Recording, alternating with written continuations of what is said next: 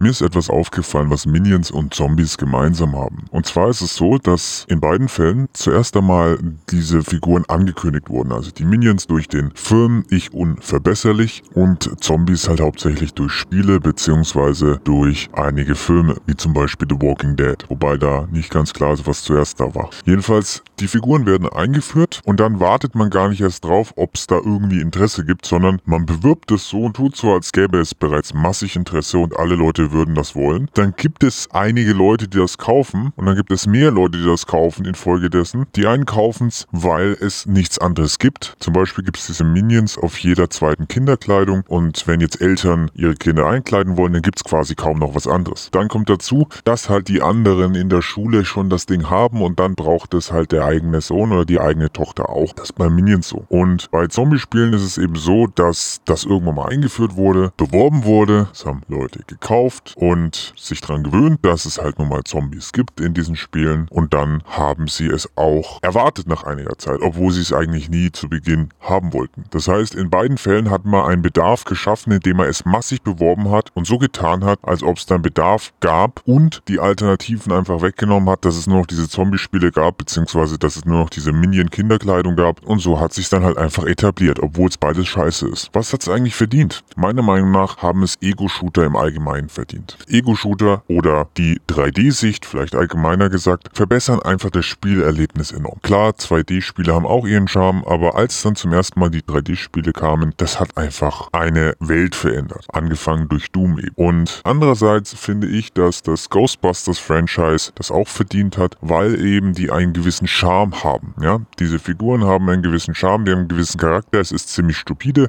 aber es hat auch was Sympathisches. Und das haben Minions genauso wenig wie Zombies. Die haben beide nichts Menschliches, nichts Sympathisches. Da ist einfach nichts dabei, was einen irgendwie dahin ziehen würde. Und deswegen muss es ja auch so aggressiv beworben werden. Traurig ist aber, dass die Leute nicht dann ein bisschen weitergehen und sagen, naja, es wird ja wohl irgendwo noch was anderes geben. Und natürlich gibt es auch andere Kinderkleidung ohne Minions, ohne die Charaktere von Frozen. Gibt es natürlich. Aber es ist halt einfacher, weil die Massen produziert werden und dann sind sie vermutlich günstiger. Ghostbusters haben es verdient. Eco-Shooter im Allgemeinen haben es verdient. Verdient haben es auf keinen Fall die Minions und Zombies. Und das kann man eigentlich nur ändern, indem er endlich aufhört, diesen Scheiß zu kaufen. Keine Minion-Kinderkleidung mehr, keine Minion-Sticker, nichts von diesen scheiß charakterlosen Objekten, die irgendwann mal im Computer entstanden sind und überhaupt nichts aussagen. Genauso mit Zombies, die einfach nichts darstellen, die keine Eigenschaft haben, die einfach nur dort sind als Platzhalter, weil man scheinbar irgendwas Neues gebraucht hat.